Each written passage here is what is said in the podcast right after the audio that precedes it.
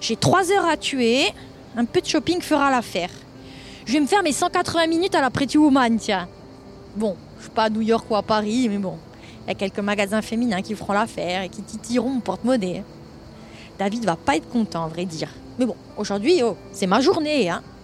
Et il faudrait peut-être que je le prévienne pour la biopsie. comment lui annoncer? Alors voilà, chérie, j'ai fait une journée sans enfant. Et puis tout à coup, je suis tombée sur un radiologue qui m'a dit Oulala, là là, vous avez mauvaise mine, vous. Faudrait peut-être qu'on vous fasse une petite biopsie, madame. Qu'en pensez-vous? Bon, je vais faire mon shopping, manger ma salade et on verra ce soir. Trois heures plus tard, on se retrouve, mes huit sacs de shopping et moi dans la salle d'attente. J'ai dû passer par la pharmacie afin d'acheter de la bétadine et un produit anesthésiant et un bandage. Je trouvais ça étrange de dérouler cette liste de courses, mais bon, je sais pas trop ce qui m'attend. Je veux juste en découdre avec cette satanée boule. J'ai pas eu le temps de googliser biopsie boule dans le sein, tant mieux. L'assistante maternelle. Non, je rigole. Je suis en forme aujourd'hui. Hein. L'assistante du radiologue me demande si j'ai eu le temps de prévenir mon mari ou quelqu'un pour pas que je rentre seule. Mais à quel moment on m'a prévenu que je serais dépendante de qui que ce soit après cette petite intervention? Alors je réponds par la négative, que je prendrai pas la route tout de suite et puis je prendrai le temps de me remettre. Hein. Petit regard sceptique en coin, elle me demande mes achats.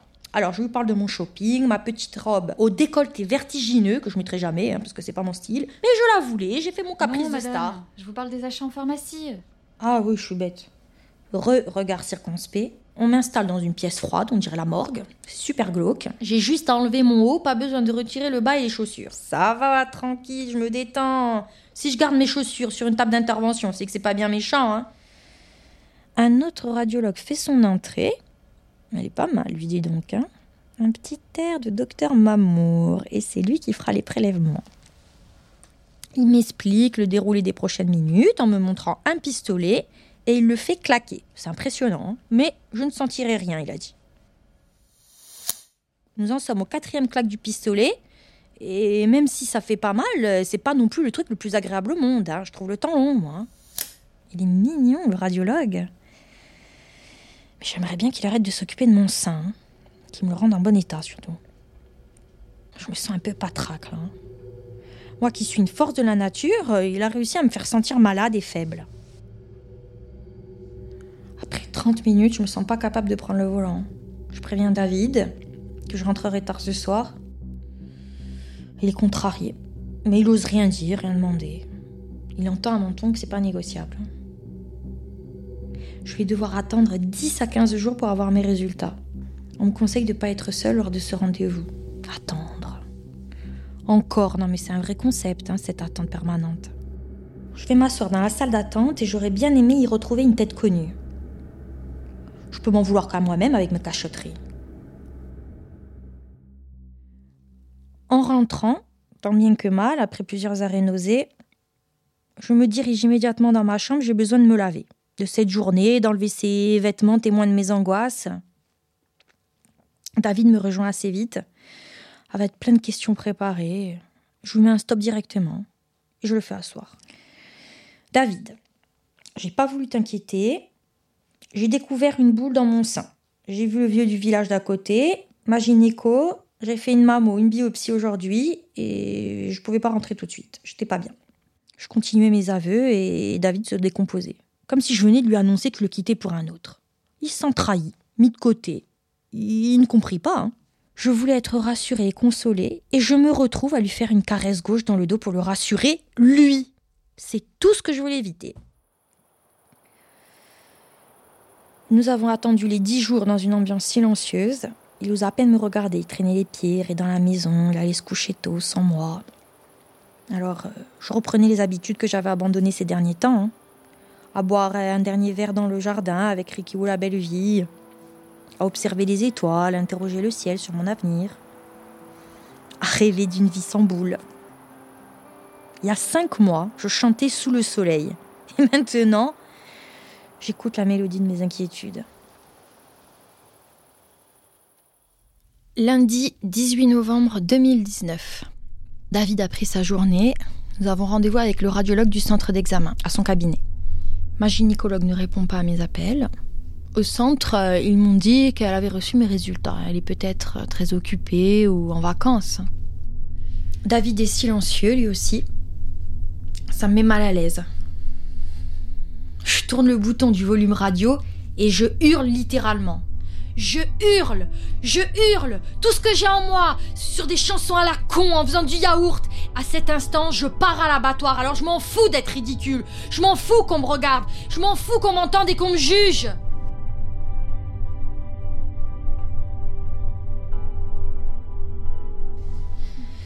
Après une heure de trajet bruyant hein, et plus de voix, nous arrivons. Et là, je suis paralysée. Tétanisée, je, ne veux pas sortir de la voiture. Je le sais. Je le sens. Je sais que dans 15 minutes, ma vie ne sera plus jamais la même. Nous sommes assis dans la salle d'attente. Après que mon cher mari se soit un peu énervé pour que je sorte de la voiture, au moins, il a ouvert la bouche. Une assistante vient nous chercher et nous installe dans le bureau du radiologue. Mes jambes ont décidé de se dédouaner. De moi. Elle réalise des figures originales accompagnées de petits tremblements. Il rentre. C'est celui sur qui j'avais crié. J'aurais préféré que ce soit Docteur Mamour. Et je me retrouve avec celui sans humour. Je me sens petite d'un coup. Il ne dit mot avant de s'asseoir et ce moment devient solennel. Il prend le temps. Il va choisir ses mots qu'il connaît par cœur pourtant. Il va les dire euh, d'une façon neutre avec un soupçon d'humanité. Madame, nous avons eu vos résultats. Je n'ai pas une bonne nouvelle à vous annoncer. Vos soupçons étaient justes. Votre nodule est cancéreux. C'est un cancer agressif et il va falloir agir très vite. Je me suis permis de contacter l'hôpital spécialisé en oncologie. C'est loin de chez vous, je le conçois, mais vous serez entre de bonnes mains. J'ai transmis vos résultats. Vous avez rendez-vous vendredi à 9h10 avec le docteur M. Pas de réaction. David reçoit un appel, il prend son portable, il sort d'un coup comme ça, sans s'excuser, sans un regard. La scène est tellement irréelle que je me mets à rire. Non mais, un rire gras et grave quoi. Nous attendons le retour de monsieur, comme si j'étais pas capable de gérer des informations toute seule. Le radiologue brise le silence pesant, me tend mes résultats euh, charabia et me demande si j'ai des questions. Le sol s'est ouvert sous moi. Il m'a avalé toute crue, je suis plus là. Je me lève, chancelante, hein, avec le peu de force qui me reste. J'ouvre la porte, j'arrache le téléphone de David, qui en fait est éteint, et je le ramène violemment dans le bureau. Je crois qu'on me prend pour une folle hystérique. Mais à qui est-ce qu'on vient d'annoncer un cancer agressif, hein? Je veux qu'il écoute, qu'il pose des questions, il doit bien avoir des questions, non? Mais il ouvre pas la bouche. Et moi non plus. On est sonné, on est amorphe, on est apathique. Le médecin se lève pour clore l'entrevue. Il a sûrement d'autres mauvaises nouvelles à annoncer ou des mamos à faire. Avec le bras et sa main, il désigne la porte de son bureau, nous invitant, nous invitant à nous lever. Nous faisons le retour en voiture, toujours sous silence. Je chante pas, je, regarde le moindre détail de la vue qui s'offre à moi. Les larmes coulent, sans que je les ai autorisées à prendre congé de moi. Je suis pas en mesure de l'annoncer aux enfants pour le moment. Je souhaite qu'il reste encore un peu quelques temps dans leur insouciance. David préviendra sa famille quand il considérera que c'est le moment, le bon moment. J'ai un appel à faire, un seul mon père. Le peu d'amis attendra. Je prends mon téléphone. Je pars me promener en forêt, j'ai besoin d'être seule. Je prends une grande respiration. Je compose le numéro. Je le laisse me dire bonjour, me faire des reproches, que je l'appelle pas assez souvent, qu'il n'est pas éternel, qu'il est seul, qu'il pensait que j'étais morte. Et je rebondis sur cette phrase lugubre. Justement, en parlant de mort, j'ai un cancer. Putain, Mélodie, mais tu peux pas être plus fine Moins directe me dit ma petite voix intérieure qui ressemble à celle de David d'ailleurs. Il n'y a plus de son, plus de souffle, plus rien ne sort de mon portable. J'ai tué mon père. Et tout d'un coup, un hurlement strident, un animal blessé, une plainte, venant du plus profond de ses entrailles. Il pleure. Je pleure avec. Je vis le manque de ma mère comme un coup de poignard. Un coup de poignard supplémentaire. J'aurais aimé qu'elle soit présente, qu'elle me prenne dans ses bras, qu'elle me dise T'inquiète pas, ma fille, je suis là. Je serai là, on va s'en sortir. J'aurais aimé que mes parents se soutiennent dans cette épreuve. Je rentrais branlée chez moi après avoir beaucoup marché, beaucoup pleuré. Je me réfugie dans ma chambre. Je sors le compte rendu. Je comprends rien.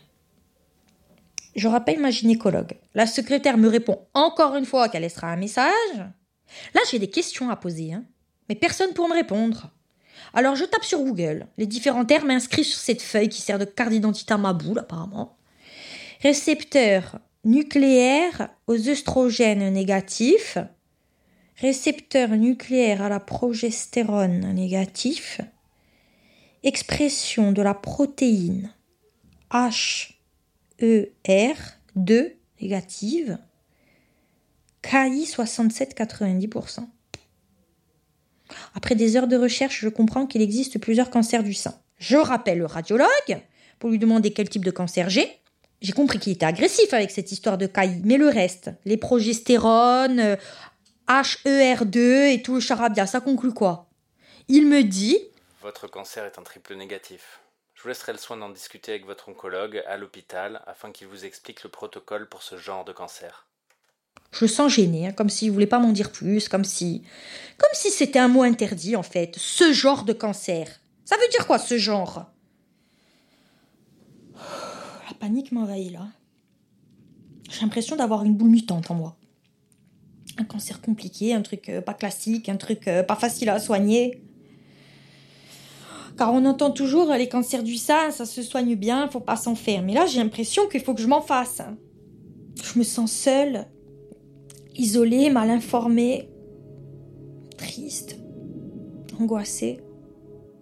Alors ce soir après le dîner, quand tout le monde sera couché, je prendrai mon téléphone, j'irai sur mon compte euh, inactif hein, d'Instagram je taperai hashtag triple négatif sur la barre de recherche. La main tremblante, je ferai défiler des profils euh, de jeunes femmes atteintes de ce cancer Combien sont-elles? Combien sommes-nous? La colère m'envahira et ne me quittera pas. Je découvrirai un monde parallèle dont vous et moi n'aurions jamais soupçonné l'existence.